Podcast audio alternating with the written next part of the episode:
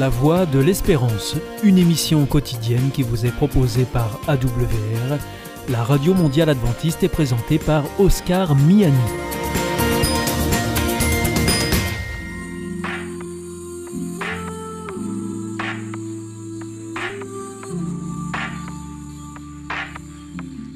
L'instant Bible. La Bible à la portée de tous. Avec la pasteure Élise Lazarus et le pasteur Gétro Camille, présenté par Nafi Bonine. Bonjour à tous, j'espère que vous avez passé une très bonne semaine et bienvenue à l'Instant Bible. Aujourd'hui, on va étudier un sujet très délicat avec le pasteur Élise Lazarus et j'espère que tu vas bien Élise. Je vais très bien et toi? Je vais bien, merci. Et bonjour à vous tous. Nous allons aborder également le thème avec le pasteur Camille Gétro. Comment ça va? Ça va, en pleine forme. Et toi, Nafi? Ça va très bien, merci beaucoup. Bien, bonjour et bonjour à tout le monde, bienvenue. Alors, on va parler de notre religion chrétienne qui, à mon sens, me paraît un petit peu bizarre. Euh, elle dit que Dieu lui-même s'est incarné en un petit être qui a grandi comme vous et moi, donc c'est vraiment le fait de se mettre à notre portée quand même, hein, euh, et qui a grandi et qui s'est fait assassiner. Assassiner pour nous sauver. C'est quand même fort. hein. Euh, Qu'est-ce que ça signifie? En quoi le meurtre d'un juif il y a plus de 2000 ans d'années euh, me sauve moi, te sauve toi Gétro, te sauve toi Élise. Euh, C'est ce que nous allons voir avec euh, bah, mes deux invités. Et je vais demander à Élise, s'il te plaît, de me lire le texte de Lévitique 4, versets 1 à 7, s'il te plaît. Oui, bien sûr. Je te remercie. Alors, le Seigneur dit à Moïse de donner aux Israélites les enseignements suivants. Quand quelqu'un a péché sans le vouloir, quand il a commis un acte interdit par un commandement du Seigneur, voici ce qu'il faut faire. Supposons ceci. C'est le grand prêtre qui a commis un péché, et par là, il a rendu le peuple coupable. Il doit alors offrir en sacrifice au Seigneur un taureau sans défaut pour recevoir le pardon des péchés. Il conduit l'animal devant le Seigneur à l'entrée de la tente de la rencontre. Il pose la main sur la tête du taureau et il l'égorge à cet endroit. Le grand prêtre prend du sang du taureau et il l'emporte dans la tente de la rencontre. Il trempe un doigt dans le sang et, devant le Seigneur, il lance sept fois un peu de sang sur le rideau du lieu très saint, sur sa partie visible. Ensuite, le grand prêtre met du sang sur les coins relevés de l'autel du parfum qui se trouve devant le Seigneur, dans la tente de la rencontre. Puis il verse tout le sang qui reste au pied de l'autel des sacrifices qui se trouve à l'entrée de la tente. Bon, alors personnellement, je trouve ça un peu barbare. Et du coup, je souhaiterais savoir, est-ce que les Juifs étaient les seuls à faire ce type de rite ou est-ce qu'il y a d'autres personnes qui ont des rites un peu similaires? C'est clair a des associations de notre époque, euh, comme euh, L214 ou comme PITA, euh, prennent des actions pour dénoncer cette barbarie parce que c'est barbare. Indubitablement, c'est barbare. Mais ce texte-là, je trouve intéressant parce que finalement, la pratique qui est, ici, qui est une pratique sacrificielle, c'est une pratique courante pour tous les peuples du bassin euh, mésopotamien. Donc l'idée qui est derrière, c'est une idée très très simple, c'est qu'il y a des divinités un petit peu partout, des dieux, hein, et que ces dieux, euh, il faut se les rendre propices, il faut se les rendre favorables en leur faisant plaisir. Et pour leur faire plaisir, ben, on leur offre des choses, des offrandes, et aussi des sacrifices, parce qu'il y a dans l'idée qu'offrir la vie à un dieu, c'est ce qui lui fait le plus plaisir. Et euh, à mon sens, il y, a, plusieurs raisons pour lesquelles Dieu demande à ce que les sacrifices soient faits, mais notamment tout simplement parce que c'est déjà la culture locale dans laquelle il vient s'inscrire. C'est un premier élément de réponse. D'accord. J'en donnerai un autre, c'est que non seulement ce genre de choses existait à l'époque, mais c'est ça nous paraît, nous, fou, mais pour l'époque, c'est très très soft ce qui est demandé. En plus, alors là, on va pas tout lire, mais euh, c'est marqué que pour les gens qui sont pauvres, si on peut pas donner un taureau, on amène un petit oiseau. Si même un petit oiseau on peut pas, on amène de la farine. Voilà. Donc déjà ça, c'était relativement rare à l'époque. hein. En général, c'était plus euh, sors l'argent, même si t'es pauvre, t'as qu'à te donner tout ce que t'as et tes enfants crèveront de faim. Mais sinon, le, le Dieu, il va t'envoyer un éclair et tu vas mourir. Donc il y avait déjà ça. En plus, il y a plein d'endroits, et c'est d'ailleurs pour ça que dans la Bible, c'est marqué exactement, il est interdit de donner son enfant en sacrifice et de le faire passer par le feu.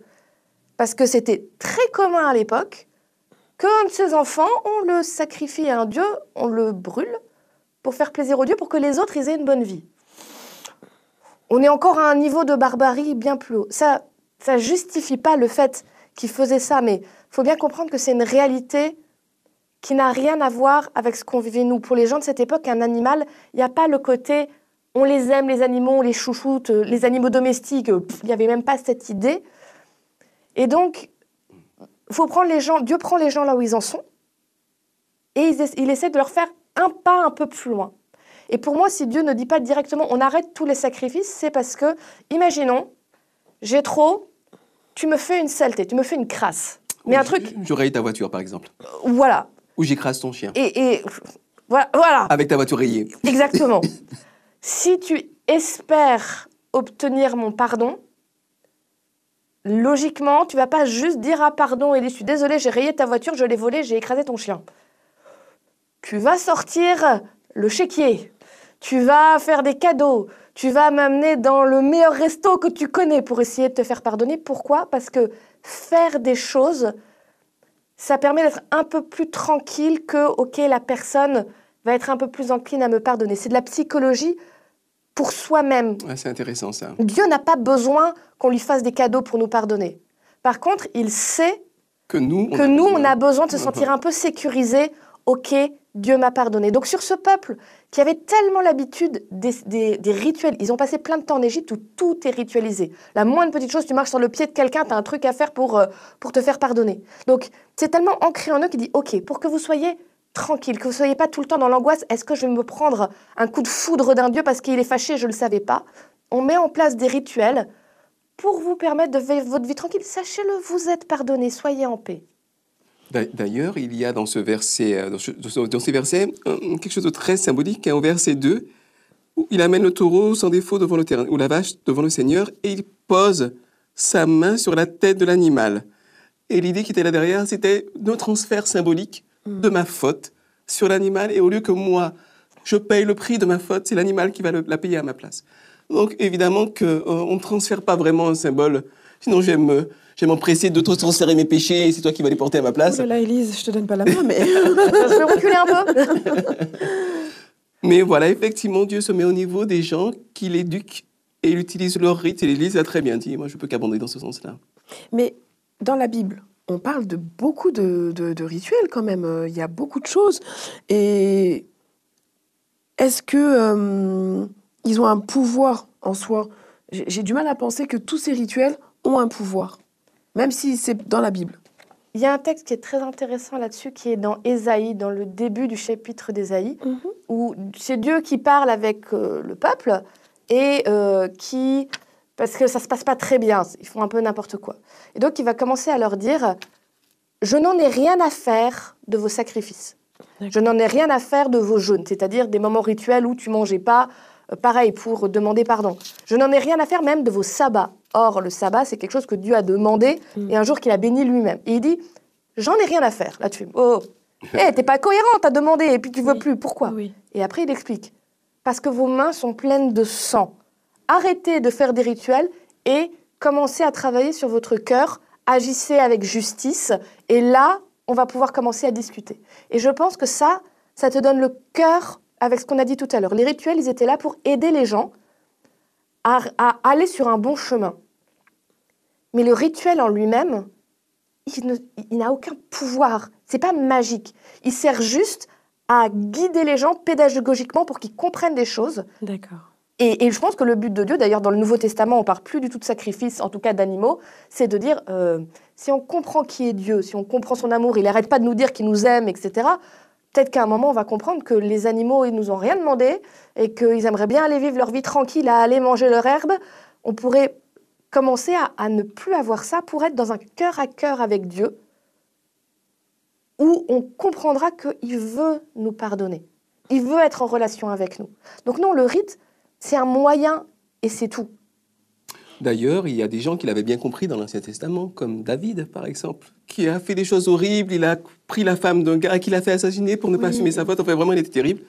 Mais il s'est repenti de tout son cœur et il dit dans le psaume 51, Non, Dieu, tu ne veux pas de sacrifice. Même si je t'offre un animal entier ne te fera pas plaisir. Mon sacrifice, ô Dieu, c'est moi-même avec mon orgueil brisé. Ô Dieu, tu ne refuses pas de regarder un cœur complètement repenti. Et il avait compris que finalement le sacrifice n'avait qu'un but, c'était d'accompagner chaque personne sur un chemin où il devient complètement inutile. Je le dirais autrement. Je pense que c'est le, le sens même de toute religion, c'est d'accompagner chaque individu de telle manière que la religion devienne tout à fait inutile. Parce que les principes, les valeurs, la beauté, euh, l'amour, la compassion, tout ça a été suffisamment intériorisé pour ne plus avoir besoin de se reposer sur des rituels, sur des pratiques. Autrement dit, euh, le but de mon travail, de ton travail, Élise, et de toi aussi, parce que tu es aussi croyante que nous, c'est de faire en sorte que notre religion devienne tout à fait inutile et que nous soyons au chômage. On assumera d'être au chômage, tant pis. Il y a un pôle emploi juste à côté de la maison. Alors, est-ce que vous auriez des références bibliques euh, qui portent un regard critique sur les sacrifices? Bah, Oui, alors moi je pense par exemple, euh, tu, tu vas dans le Nouveau Testament, si tu vas dans le Euh, Nouveau, je vais dans je cherchais le fameux texte d'Ésaïe pour le lire. premier, euh, chapitre Oui, premier. oui, oui, Ésaïe premier. Et moi je vais aller dans Hébreu pendant ce temps-là. Hop. euh, Alors, le, chapitre de 10 de l'Épître aux Hébreux, bon, euh, Hébreux 1 à 10. euh, Ouais. ch- chapitre 10, je vais pas tout lire, je vais ju- juste lire un petit passage, disons, euh, partir du verset euh, au premier. La loi de Moïse ne reproduit pas exactement ce qui existe, elle est seulement l'ombre des biens qui seront donnés plus tard. Elle demande qu'on offre sans arrêt, tu en parlais tout à l'heure, chaque année des sacrifices, toujours les mêmes sacrifices. C'est pourquoi elle ne peut absolument pas rendre parfait ce qui s'approche de Dieu. Sinon, ceux qui rendent ce culte à Dieu seraient lavés de leurs péchés une fois pour toutes. Ils ne se sentiraient plus coupables.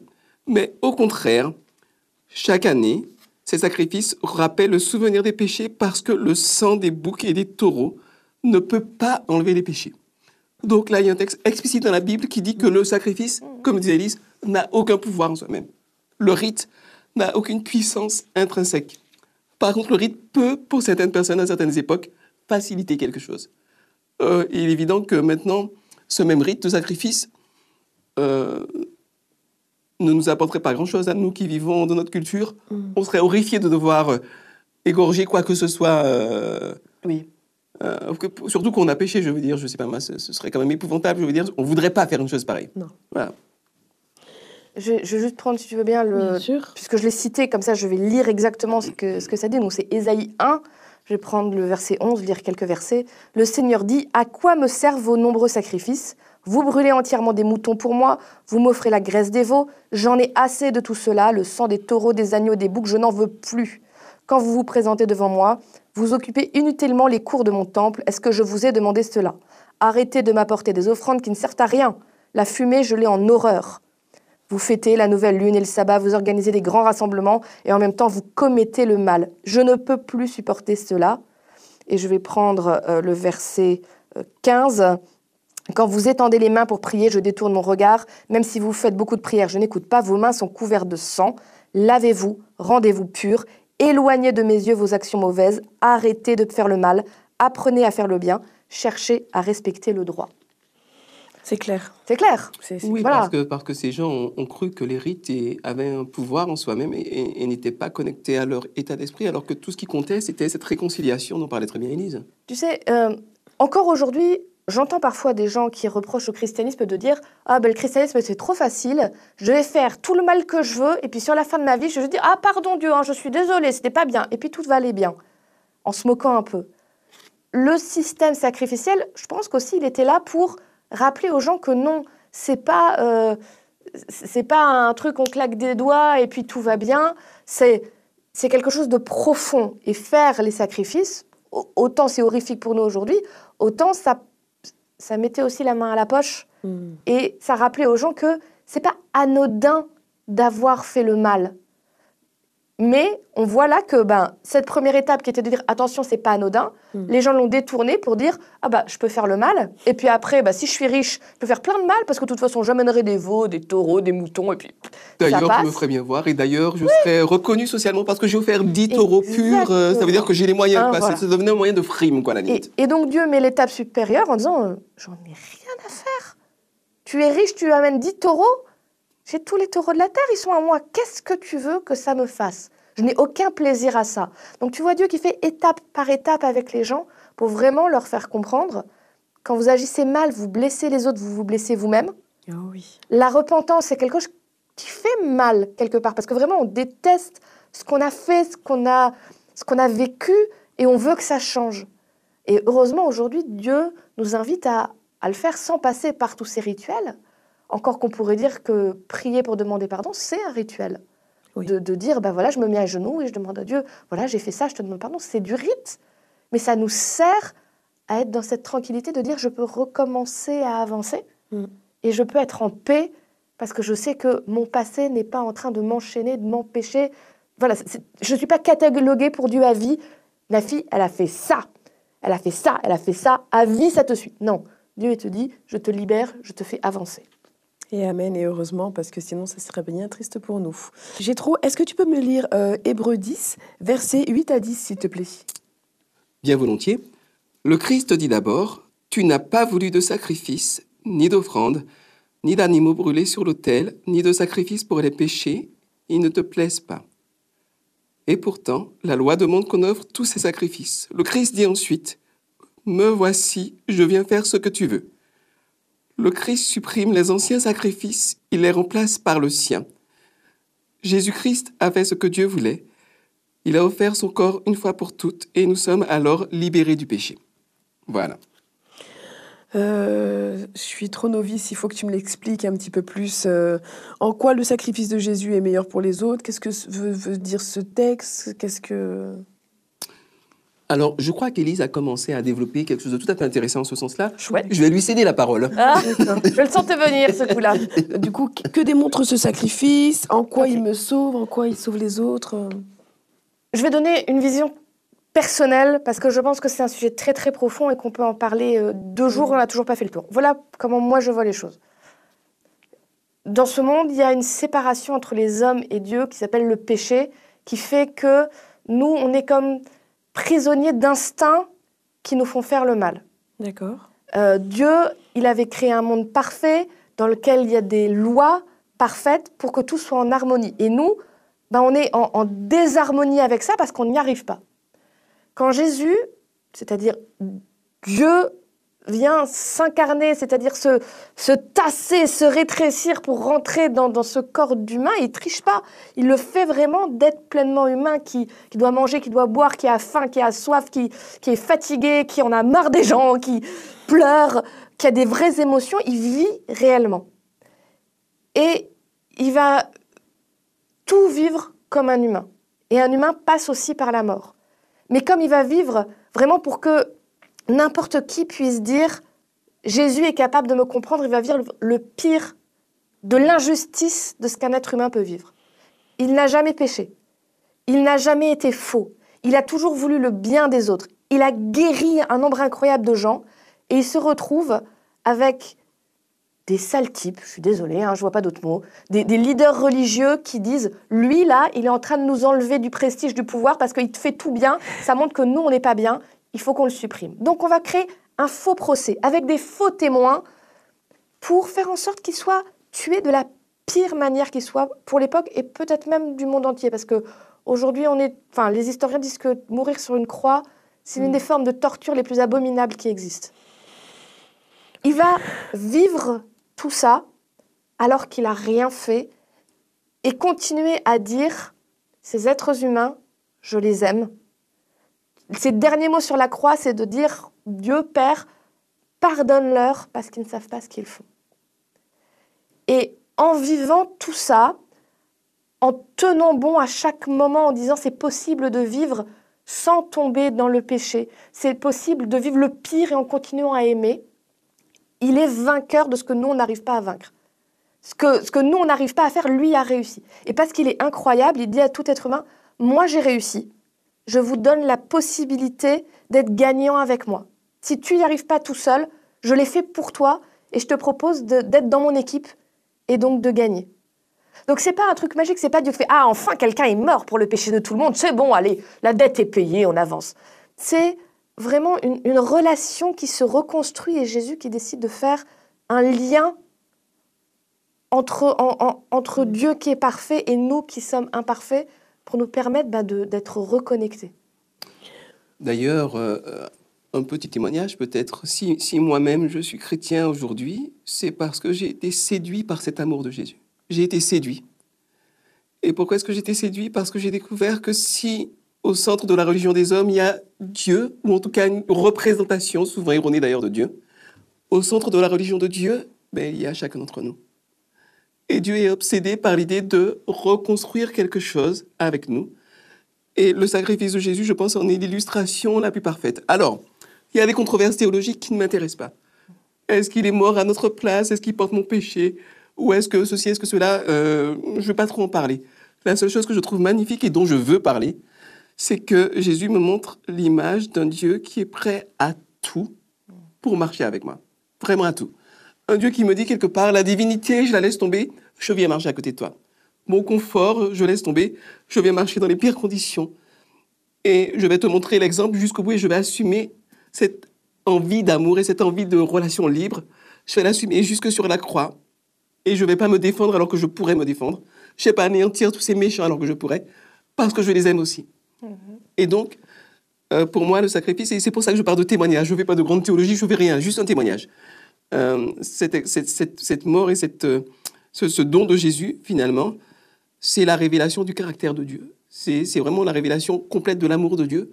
Et je trouve qu'il n'y a pas plus beau que de donner sa vie pour les gens qu'on aime. Là, on est très très loin des idéologues euh, chrétiens, musulmans, bouddhistes, peu importe, qui vous envoient au casse-pipe en vous disant, vas-y, tu vas avoir des vierges au ciel, des récompenses, euh, de l'or, et puis qui, eux, restent bien au chaud, confortablement.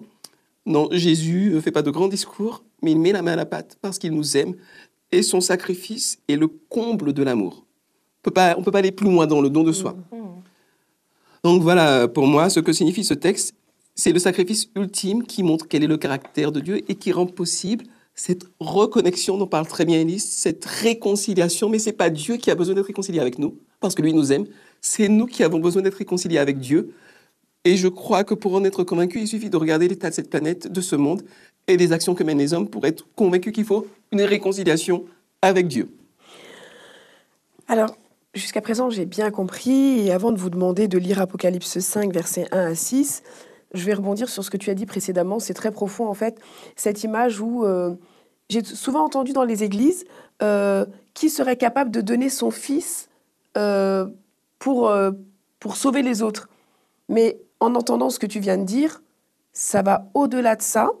Et en fait, c'est pas qu'il a donné son fils, c'est que lui-même, euh, il s'est fait homme et, et, et s'est suicidé, en fait. Il s'est donné. Il s'est il donné, s'est donné. pas suicidé parce que c'est pas le terme, mais il s'est donné, il s'est offert pour nous. Alors que euh, je sais pas si euh, je vous aime bien tous les deux, il n'y a pas de souci. Mais je vais être franche avec vous.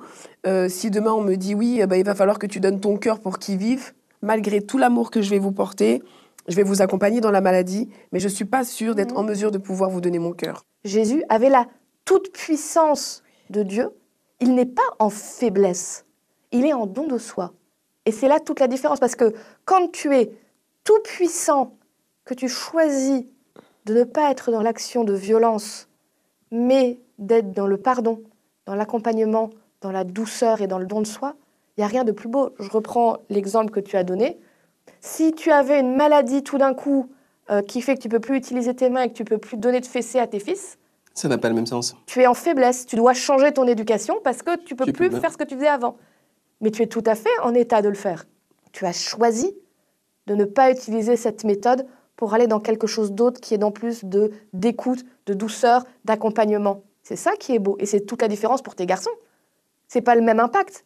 Pour moi, savoir que Jésus avait à n'importe quel moment la possibilité de dire stop, c'est fini, je ne veux pas subir ça, et qu'il a choisi de dire j'irai jusqu'au bout pour eux, c'est ça qui fait toute la beauté de ce qu'il a fait. Alors si euh, j'ai bien compris euh, tous les éléments qu'on a vus aujourd'hui, encore une fois, c'est l'amour de Jésus qui nous sauve, euh, un amour incommensurable où il a donné, euh, j'aime bien euh, cette expression où les gens disent qu'ils ont tout donné en fait, mais c'est- dans son cas, C'est littéral. c'est littéral, il a tout donné Mhm. jusqu'à l'humiliation. nous, en tant qu'êtres humains, on n'aime pas être humilié, mais on a laissé Dieu aller jusqu'au bout. Et aussi de se dire que hum, ce qu'il a fait, c'est pour nous sauver. Et est-ce qu'on le mérite? Est-ce qu'on doit faire des choses pour le mériter? Est-ce que... euh, Lui a jugé qu'on le méritait, en tout cas, puisqu'il l'a fait. Merci à vous pour toutes ces explications. Merci Élise, merci parce que j'ai compris beaucoup de choses et ça va bien me servir cette semaine. Merci Gétro pour tes témoignages. Je vous donne rendez-vous la semaine prochaine. Si vous avez des commentaires à mettre, n'hésitez pas et on y répondra. Bonne semaine à tous.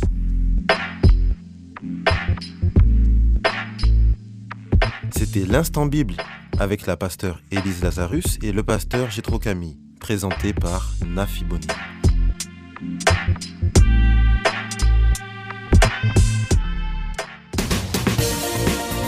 Notre émission est maintenant terminée. C'était la Radio Mondiale Adventiste, la voix de l'espérance.